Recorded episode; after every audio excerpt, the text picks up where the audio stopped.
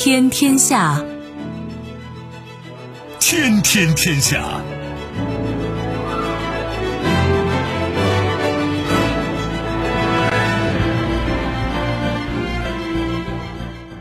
历史穿行者，新闻摆渡人。听众朋友，大家好，您正在关注收听的是《天天天下》节目，我是夏萌，和我一起陪伴各位的还有本节目评论员重阳。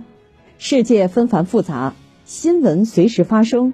今天的节目您将听到：毫无顾忌，以色列防长放话，将在两三年内袭击伊朗核设施；无可奈何。德国企业与美国签订十五年长期液化天然气采购协议，独占鳌头。今年全球新船订单量同比减少百分之二十二，中国占比百分之四十九，位居第一。脑洞大开，梅德韦杰夫预测二零二三欧盟解体，美国内战，马斯克当总统。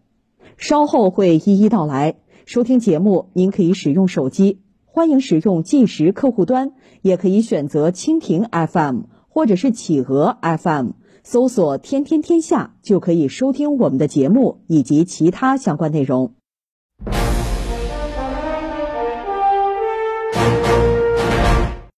以色列国防部长本尼甘茨当地时间二十八日称，以色列可能会在两到三年内攻击伊朗的核设施。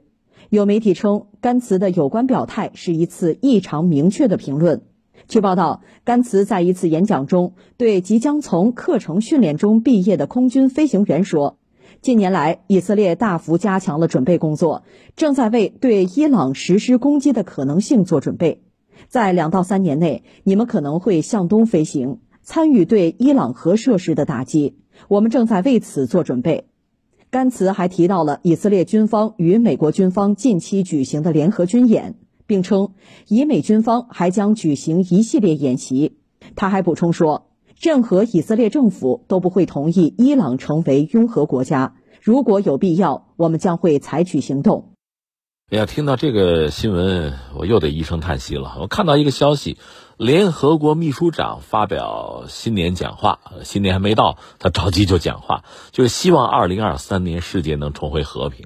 作为我们爱好和平的人们啊，希望这个世界和平啊、发展、建设，就这样一些善良的人们肯定都期待着这一幕早日降临。但是我们也很清楚、很理智的明白，不现实。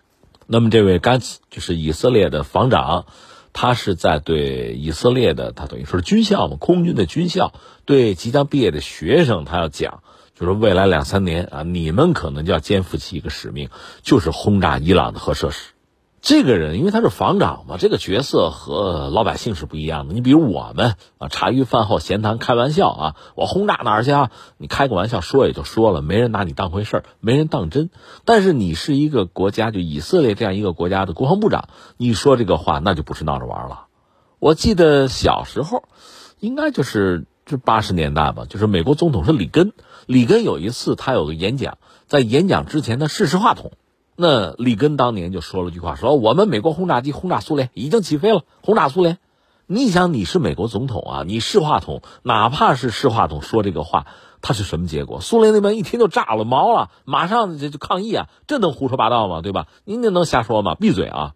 就这么简单，就这么重要。那现在以色列的防长说出这话来，恐怕那当然让大家就心中一惊，尤其是伊朗，那是闹着玩吗？对吧？那我们一样一样说哈，一个是伊朗和美国达成一个伊核协议。我们知道当时呢，俄罗斯啊，还有包括中国啊、英国、法国、德国，大家都做了个见证。但是伊核协议被特朗普他做美国总统的时候就撕毁了。到拜登上台呢，似乎在谈这个伊核协议，到现在谁也没敢说，就公开的说拉倒，不谈了，没机会了，到此为止，谁也没有明说。但是呢，拜登啊，美国总统拜登啊，在一个私下的一个场合也曾经表达过，就说这个伊核协议已经死了，谈不谈的吧，没得谈了，已经完了，已经表达过这个意思。实际上，这个伊核协议当年的签署，以色列、沙特作为美国在中东最主要的盟友，都是很不高兴、很不情愿、不愿意。那现在呢，以色列和沙特如果听到美国这个态度，多多少少舒一口气啊，谈不下来才好呢。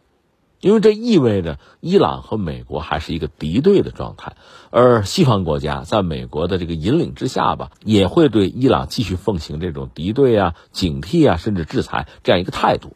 而这个态度对以色列来说当然是相对满意的，因为呃，从伊朗来讲呢，他主要是希望签伊核协议，然后西方解除对自己的制裁，自己经济啊日子能好过一点。但是现在看来，这个事儿又遥遥无期了。而以色列当然希望美国出面打头去削弱伊朗，因为伊朗毕竟是中东一个历史上中东一个强国，这个对以色列来说呢是构成威胁的。所以，如果借美国之手，借西方之手削弱伊朗，那从以色列这个角度来讲，没有成本啊，好的很嘛，对吧？这是一个。再有一个呢，伊朗搞这个核，当然现在他也没有放弃，就是民用核设施的这个建设。就是通过和平利用核能，我解除我自己的某些经济上的这个压力或者束缚，他也有这个想法。但是这个民用和军用核设施，包括对核的利用啊，在这个领域的探索，有时候分不太清楚。所以从以色列这个角度讲，你也别给我说什么核是军还是民用，我不管那个，你只要搞核，我就高度警惕，在必要的时候我就要进行轰炸。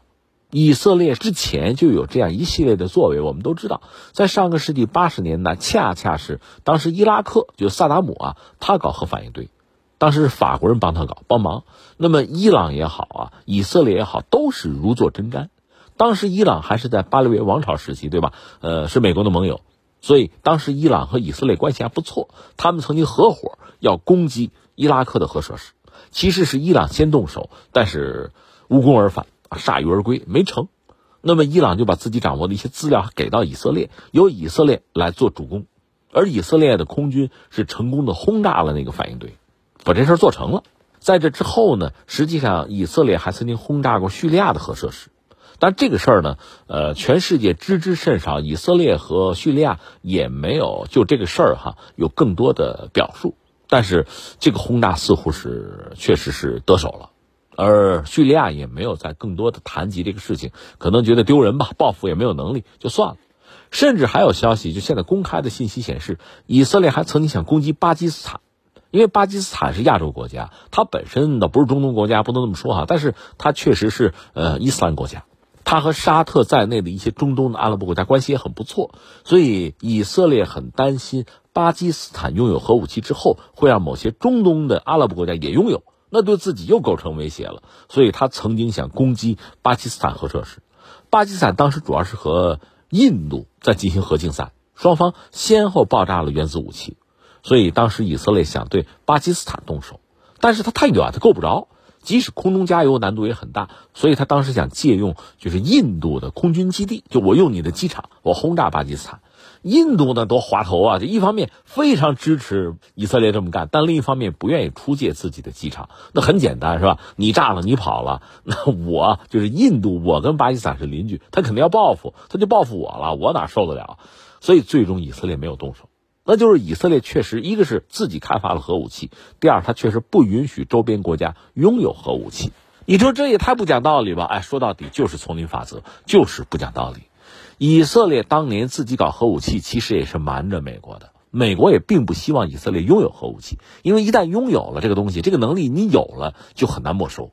那么，美国对中东的控制，对以色列的控制就不太有把握。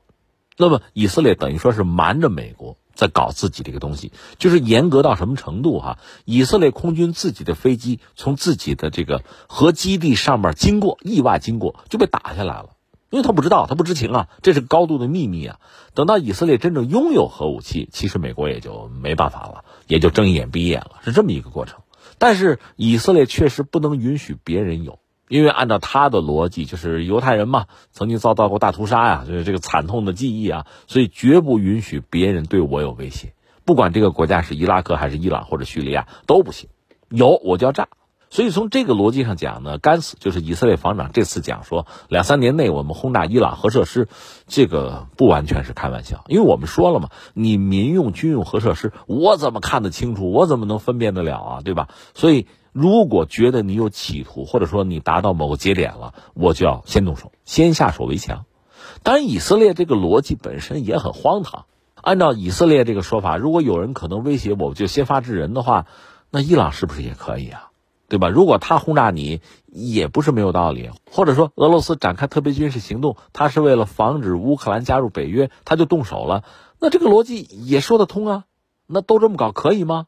那西方也面对一个难题啊，双重标准啊，对吧？你喜欢谁，或者谁和你一波的，你就接受，就睁一眼闭一眼就允许；如果是站在你对立面的，你就不允许，你就说他是侵略，你就谴责和制裁，这也很可笑啊。但是以色列不管这么多。呃，他既然把话说出来，确实，他一直以来一直隐晦的在表述一个态度，就是担心伊朗拥有核武器，在伊朗拥有之前，我想尽办法我要搞掉它。所以我们就说，这次甘茨的这个表述，并非空穴来风，也不是一时兴起，恐怕有他真实的认真的一面。但是问题在哪儿呢？你面对的是伊朗，不是伊拉克。伊朗这个国家呢，一个是多山。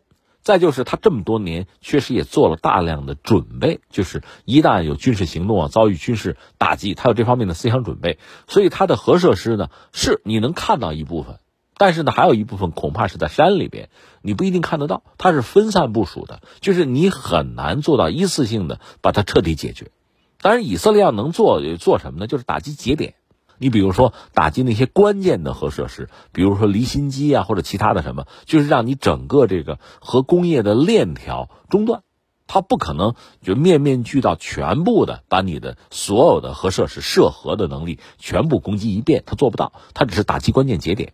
但是伊朗必然会报复。伊朗现在手头最拿得出手的就是中短程的弹道导弹，有些也藏在山里，你很难攻击它的基地，而它呢，直接从山洞里就打出来了。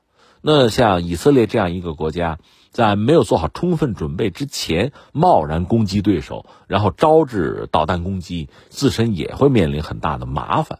虽然他呢自己这个防空导弹部署很密集啊，三层啊，三层啊，最外边剑三，中间叫大卫弹弓，最里边叫铁穹啊，各种这个防御能力是有的，但是就怕万一啊，所以伊朗。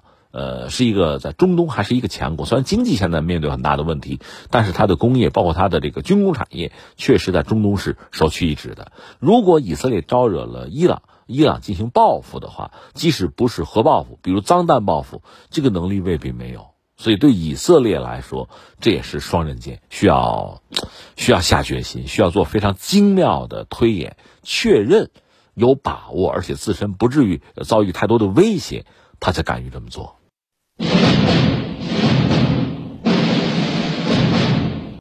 当地时间十二月二十八日，德国莱茵能源集团宣布与美国桑普拉基础设施公司达成十五年的长期液化天然气采购协议，总采购量为两百二十五万吨液化天然气，相当于每年三十条液化天然气船的运量。交易金额未公布。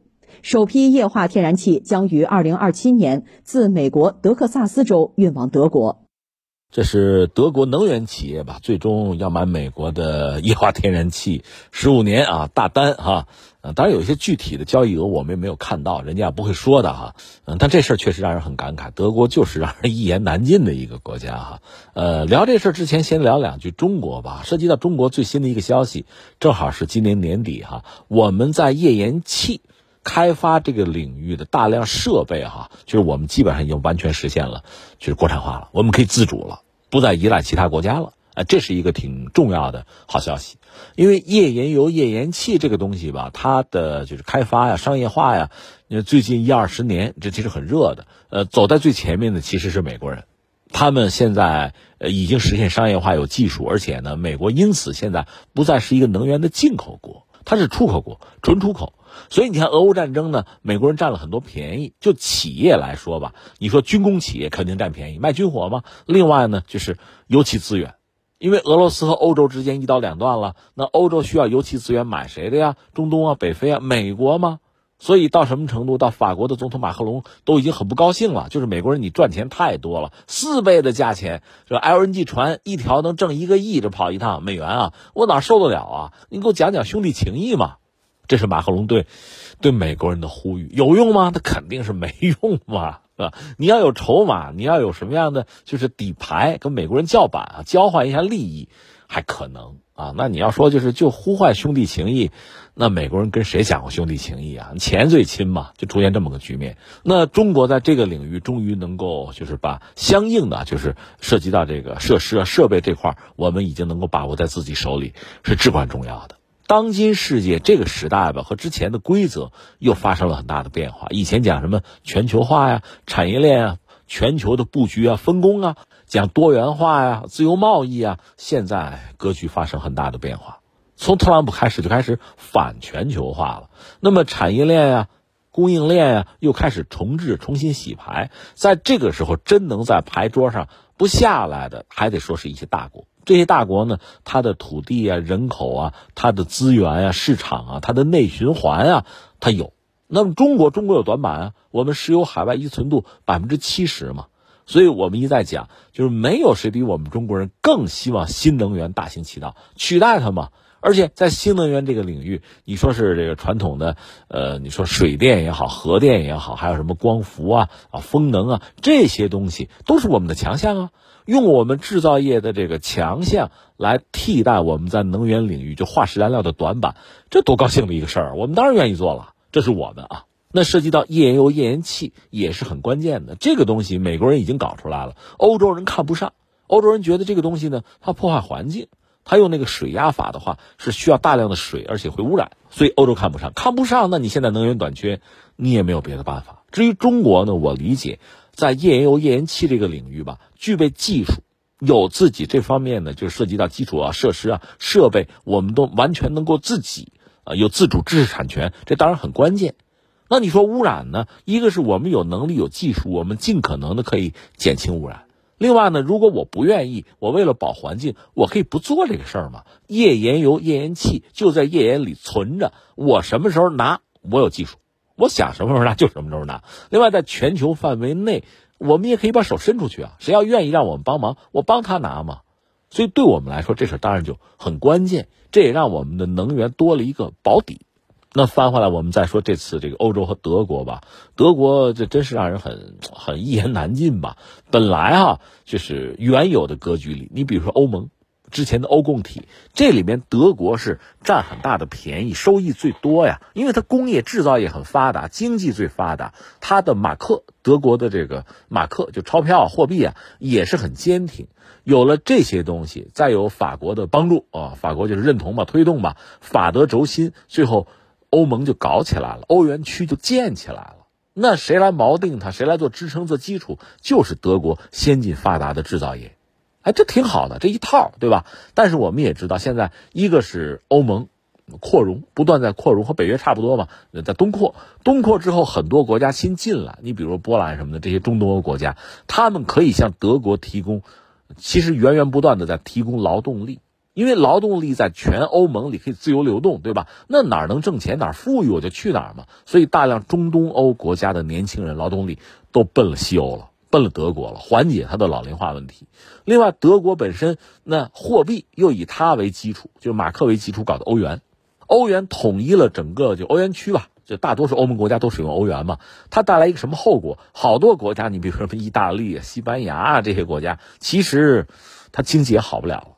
一个是它没有制造业做支撑，另外呢，你比如说我这个工业想出口吧，我原来货币适当的贬个值，有利于出口，现在没得贬了，欧元了，都用欧元了，你贬不成了。所以德国实际上是在欧盟里面得益最多的一个国家，而它本身它的制造业、它的经济很坚挺嘛，欧元又是以这个马克作为一个基础的嘛，所以在这个状况下，它本身又是一个强劲的发动机，它是领头羊，原来这个格局很稳固。但是现在形势变了，一个我们说嘛，欧盟扩容之后，很多人开始不服气，中东欧的国家觉得自己吃亏，那就要补助啊，你给钱呐，对吧？另外呢，俄乌战争，这个对德国的打击其实很致命，就是能源，因为欧洲对俄罗斯能源需求是很大的，这里面德国为最，就要俄罗斯天然气，现在你逼着他不许用了，那当然很难受。那能做的是什么呢？那就别处买吧。我们也知道德国人就舒尔茨啊，前不久曾经跑到中东做工作。你们能不能啊，就给我点天然气？不是不能给，中东国家要的是大单，要的是长期合作。但是德国人并不想这么做。其实我们猜德国人的小心思很明显，一个是从长远看，人家是要玩绿色能源的，所有化石燃料我都不要用的，这德国。另外，就眼前来说，那你说俄乌战争还打五年十年吗？俄乌战争一结束，我和俄罗斯依然可以有油气资源的合作，那管线还在吗？修修补补就能通吗？那我何必呀？所以不愿意和中东签这个能源大单。那现在就是胡老眉毛先顾眼前，那就用美国的吧，用美国的就是贵点吗？我们知道这一船跑一趟挣一亿美元，一条船就挣一亿美元啊，那价钱涨了四倍嘛，就这么一个状况，捏着鼻子就就这样吧。但是时至今日，你看到德国人现在真捏着鼻子跟美国签大单，签十五年的大单，那就是没有办法了嘛。那它的背后意味着什么呢？确实意味着很大的麻烦。那就是德国从民众啊民生的角度讲，那你说冻死饿死不至于，但是生活成本肯定要提升。另外呢，德国的制造业怎么办？通过这种方式和美国人签大单，就是买美国的 LNG，这意味着欧洲特别是德国的企业还能拿到一部分啊稳定的能源供给吧。这样呢，不至于说制造业跑掉，否则你想你的订单、你的产能就可能跑到中国或者美国去。如果有稳定能源供给呢，按说就不至于跑了。问题在哪儿？你这个能源是多少钱？欧洲就 G 七啊，都是说给俄罗斯能源可是有定价的啊，油和气都是有天花板的。所以最让人好奇，他们也不可能说的就是这个。那你买美国的 LNG 是吧？我请问一下，你多少钱呢？你要是按照给俄罗斯那个最高限价，那你核算死了。但是美国人会干吗？供需关系，市场啊，谁都知道。那人家美国人不挣钱，凭什么给你？又不是搞慈善。而你如果不给足够的钱，那你能买得到吗？所以你在这边给俄罗斯油气资源限价，这事儿还靠谱吗？你看这自相矛盾的一个事情嘛。另外最关键的，呃，德国的企业这跟美国合作，可能也是希望抱大腿吧。因为，嗯，跟美国的合作，这个应该说最安全、最稳定吧。即使战争结束，就俄乌战争结束，即使。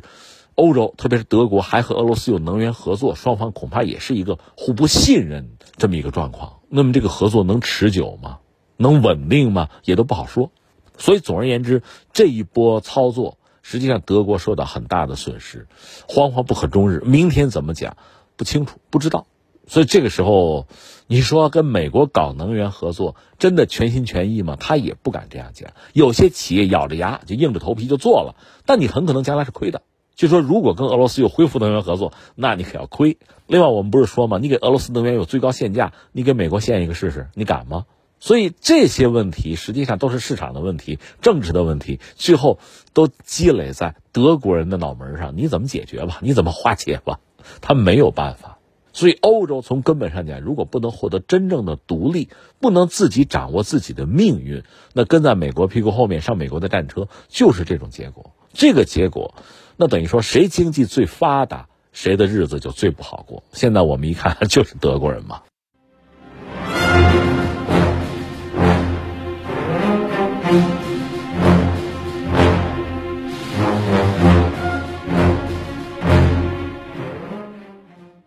英国造船和海运业分析机构克拉克森二十九日发布的初步统计数据显示。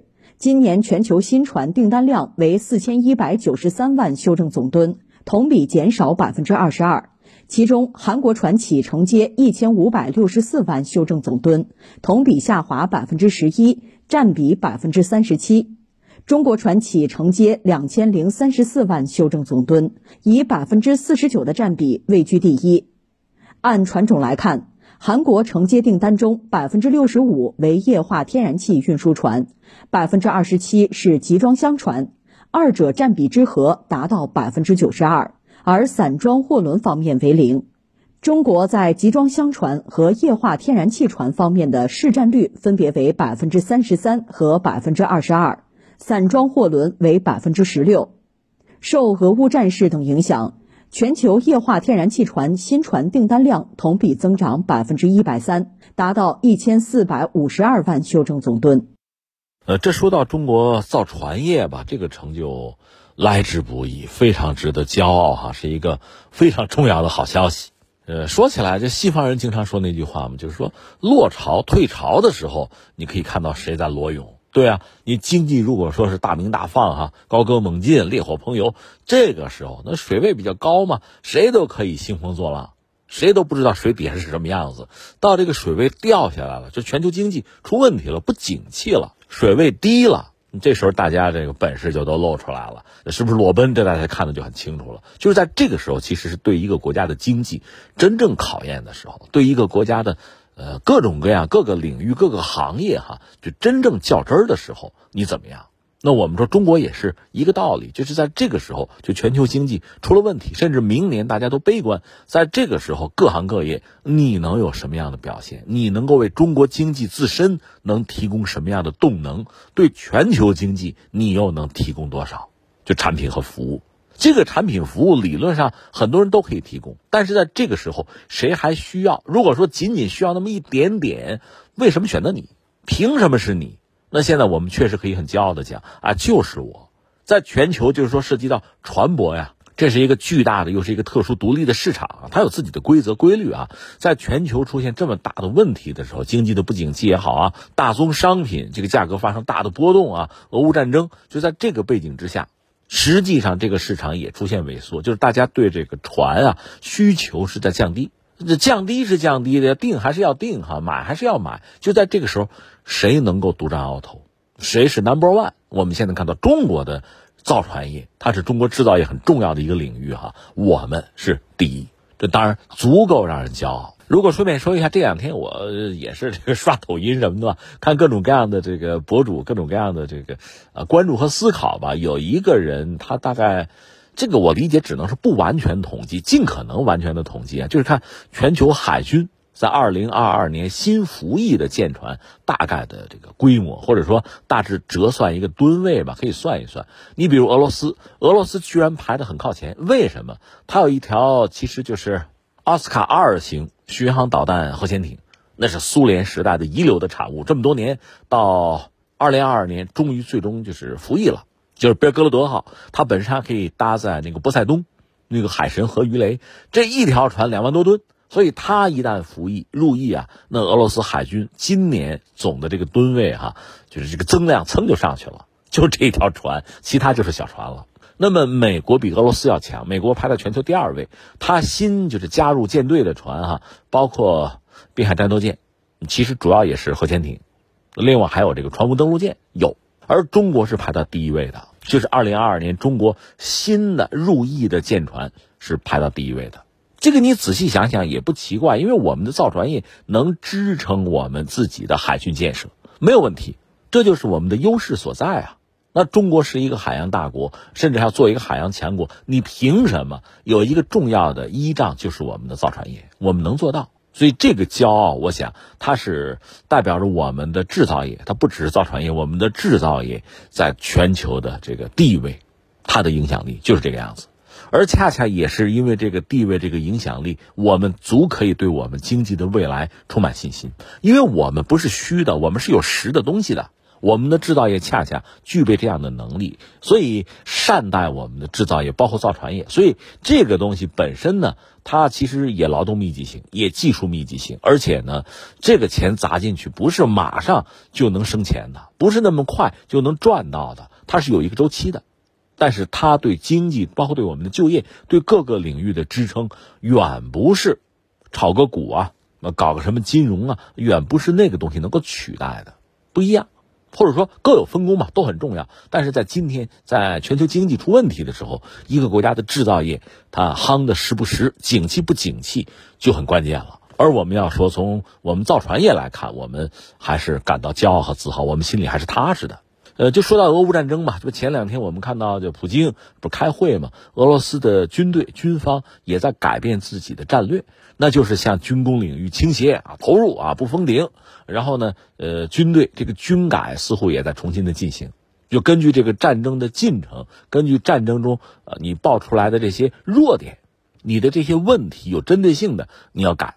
但是你不管怎么做，你怎么样的闪转腾挪、重新洗牌，说到底，我就问你的制造业、你的军工产业行不行，撑不撑得住？你能撑得住，怎么做都行；你撑不住，就这两三张牌，你怎么洗、怎么搭配，它也是这两三张牌啊。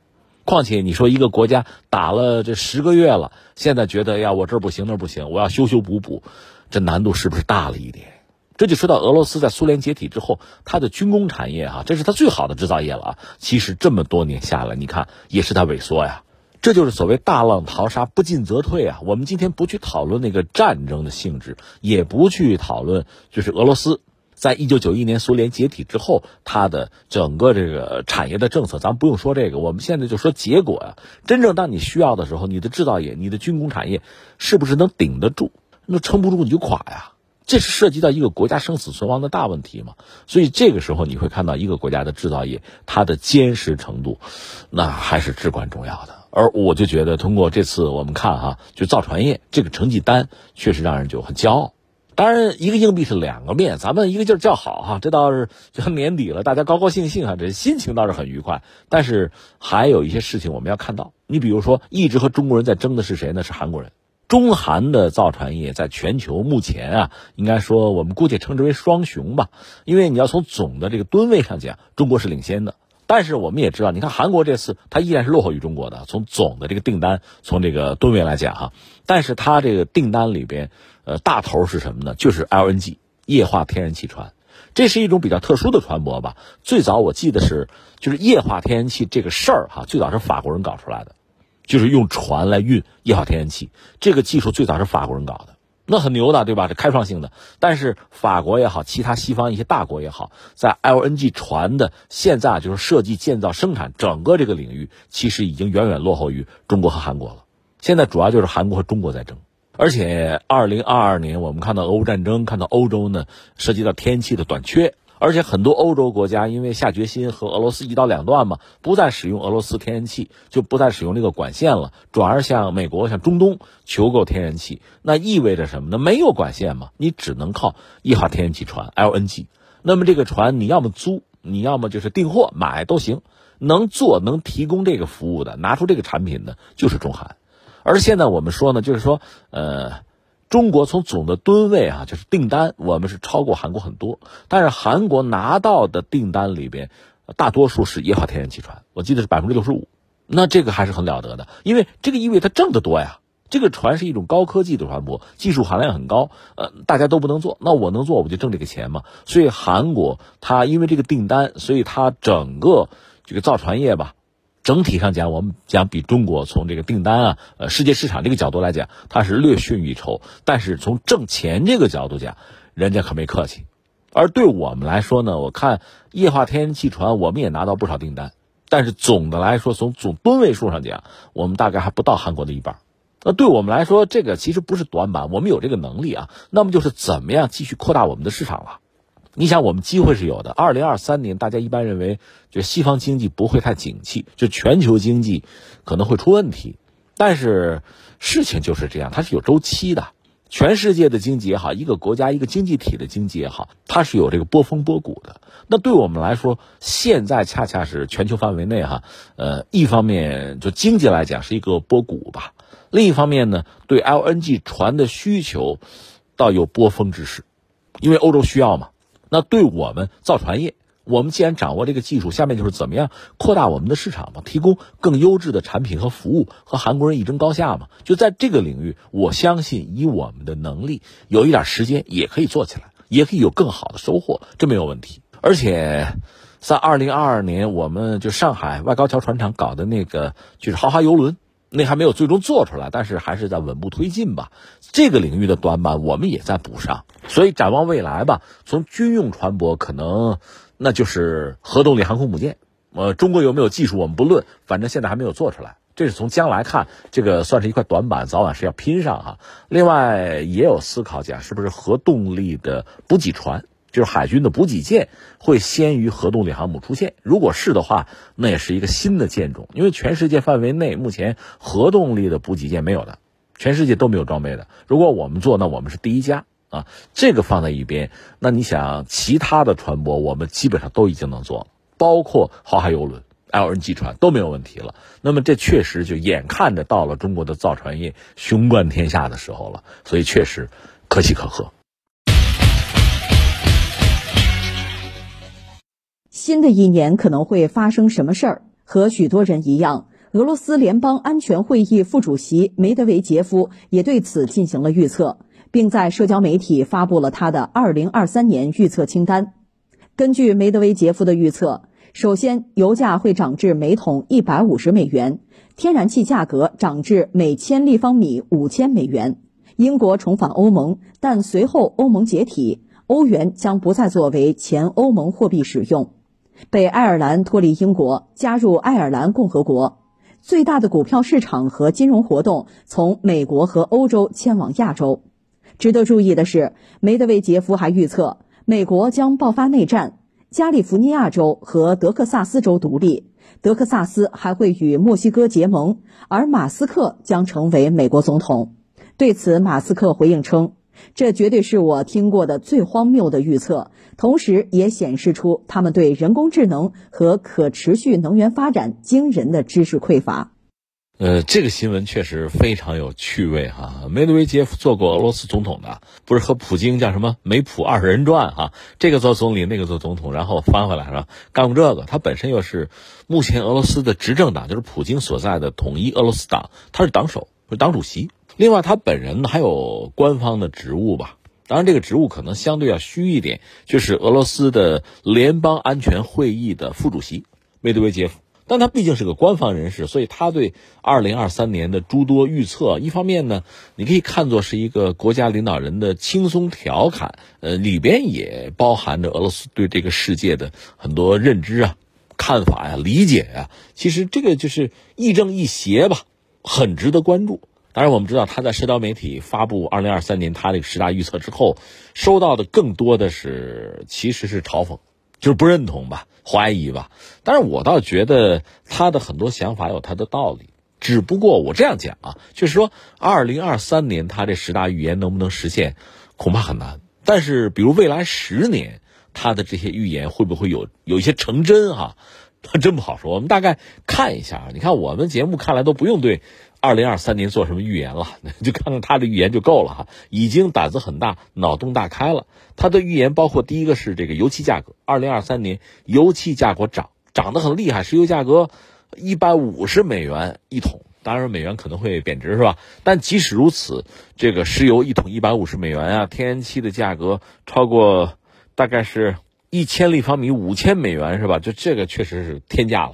当然，如果这个价格真的实现的话，对俄罗斯是一个天大的好消息。那卖油气儿挣大钱了，不单是他，包括什么伊朗啊，中东国家吧，就是卖油卖气儿的北非国家都能赚大钱。那我们要问一句，这种可能性大不大？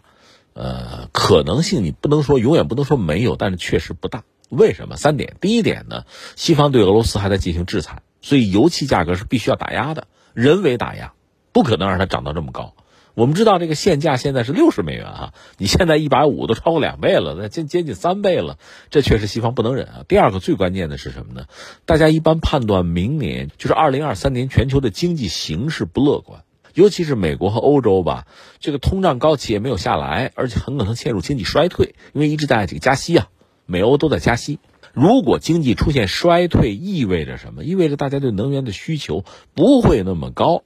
如果大家不需要那么多能源的话，作为这个产油国、产气国，包括俄罗斯，一般正常的做法是要降低自己的产能，就是别生产那么多，通过压产能来保持一定的油气价格，别跌得太厉害。这是明年大概率出现的事情。所以梅德韦杰夫这个想象啊，这个油气资源哈，这个天价。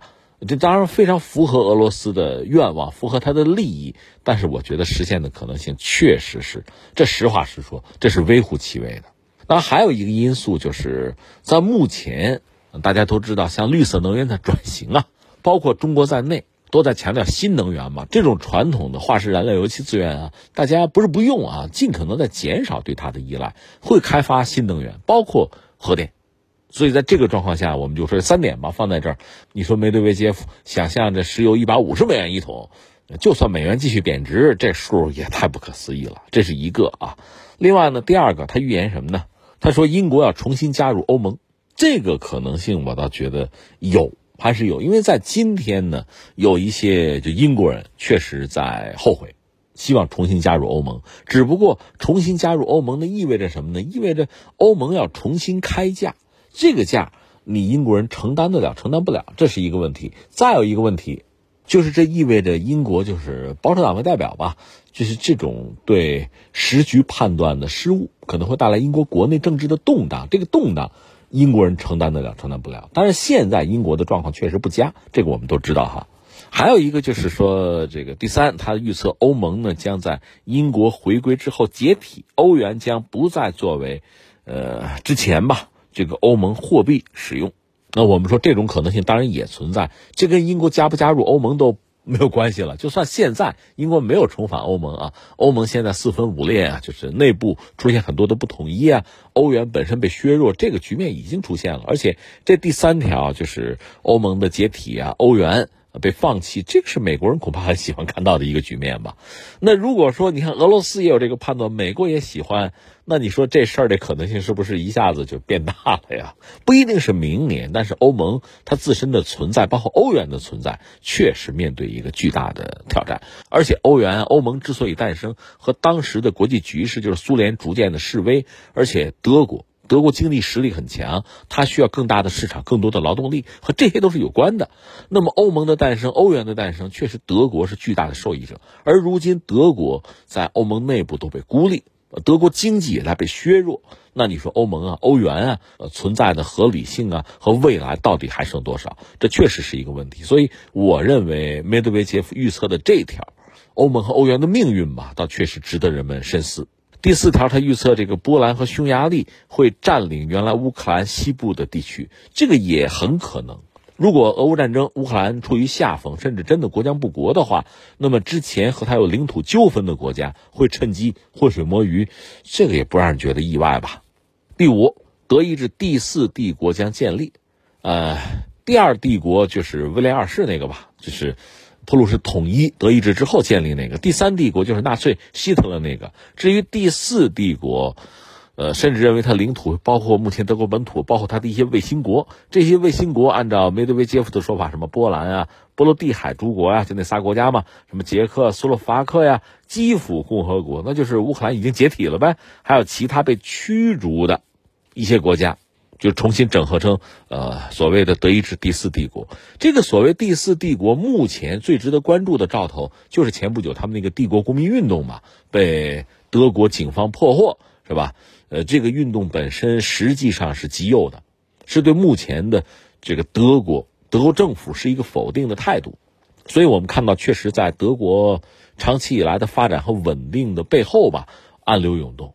就是在德国，确实有一些人不甘于目前德国的这个境遇和状态，希望有所改变。如果欧洲的经济进一步的恶化，哈，整个西方进一步的衰退，那么极右势力在欧洲多个国家崛起，这是欧洲的一个乱局。他预测德意志第四帝国的崛起。另外，他预测的第六条就是法国和第四帝国之间会爆发战争，欧洲将会分裂。波兰将在这个过程中又被重新瓜分了，哎呀，这这话说的解恨啊！这这从俄罗斯人角度来讲解恨。但法国和德国之间确实目前就有矛盾，之前的法德轴心呢，现在看来确实岌岌可危。那如果是真的出现德意志第四帝国极右的重新武装的，又成为欧洲的一个霸主，这确实不符合法国的利益，对法国的安全会形成巨大的影响。其实，在历史上，欧洲呢几个大国之间的博弈，法国、英国、德国之间的博弈一直就没有断过。甚至从某些法国人的心目之中，他们把英国作为最主要的敌人。因为你看，一战、二战呢，双方是盟友，但是这种盟友关系呢，让法国是苦不堪言的。我们曾经讲过，像贝当这样的人，呃，绝无给他翻案的意思啊。贝当在一战的时候是法国的英雄，那老头并不怕死，是一个英雄人物嘛。但是到了二战的时候，他居然拉着法国向纳粹投降。有一个关键的因素就是不希望法国成为英国的牺牲品，让英国占便宜，法国人受不了，他们宁可向德国投降。当然，贝当没有看到德国纳粹啊、军国主义啊、反法西斯，他没有看到这些东西，他只是从传统的欧洲大国之间哈这利益格局啊、相互之间的争斗之中，他是从这儿去考虑问题，就跑偏了吧，也站到了整个历史的对立面，最后被抛弃了。梅德韦杰夫做第七个预测是北爱尔兰会脱离英国，加入爱尔兰共和国。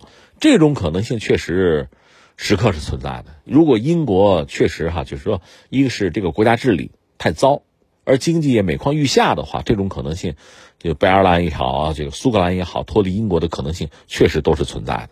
第八，他预测美国内战，就是美国加州会爆发内战，德克萨斯会独立，而且和墨西哥组成一个同盟国。在历史上，我们知道，美国曾经从墨西哥夺过二百三十万平方公里的土地啊，那是历史啊。呃，那目前你说美国内战的可能性，其实从特朗普上台之后。美国两党的争斗加剧，哈，而且特朗普的支持者呢，是以这个右翼，而且底层为主，他们解决问题的方式比较简单，所以在特朗普最近遭到这个不是在调查了吗？甚至有可能遭到这个刑事诉讼，在这个时候，很多右翼的支持者在网络上已经发出了警告，叫“枪已上膛”。在美国人这个舆论圈、舆论场里，你说“枪已上膛”这话是有纸的、有梗的，就是说要支持特朗普。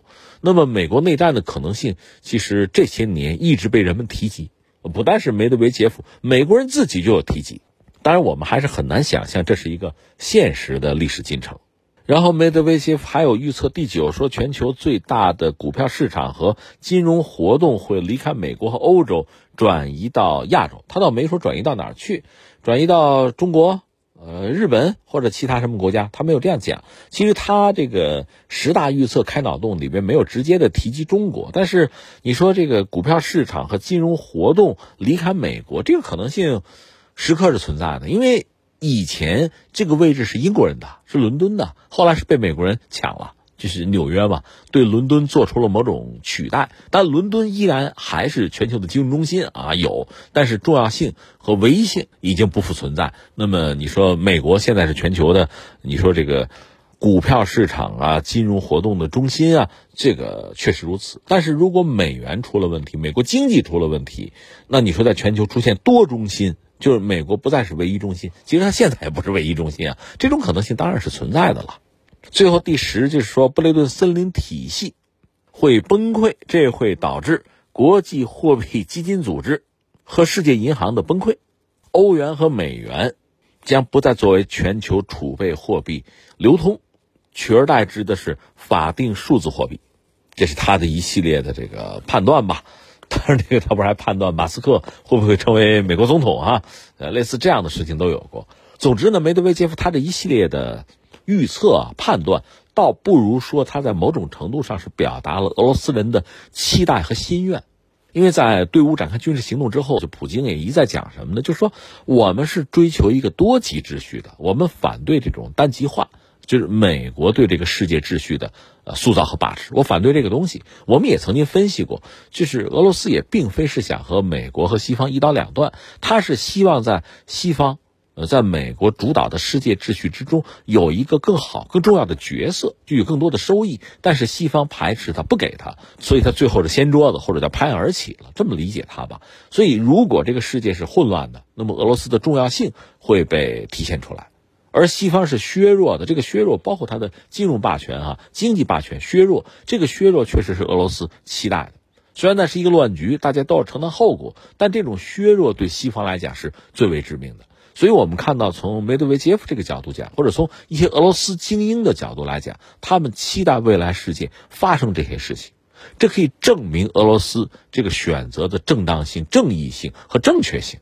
这个我们可以理解，当然我们知道这个世界的变化有时候其实是相当缓慢的，有的时候呢又是一夜之间的，都有可能。而我们对未来其实并无法做出非常的清晰和准确的判断，没有这样的人存在，我们只能为各种可能性、各种意外做好准备，思想上的和物质上的，我们只能这样讲。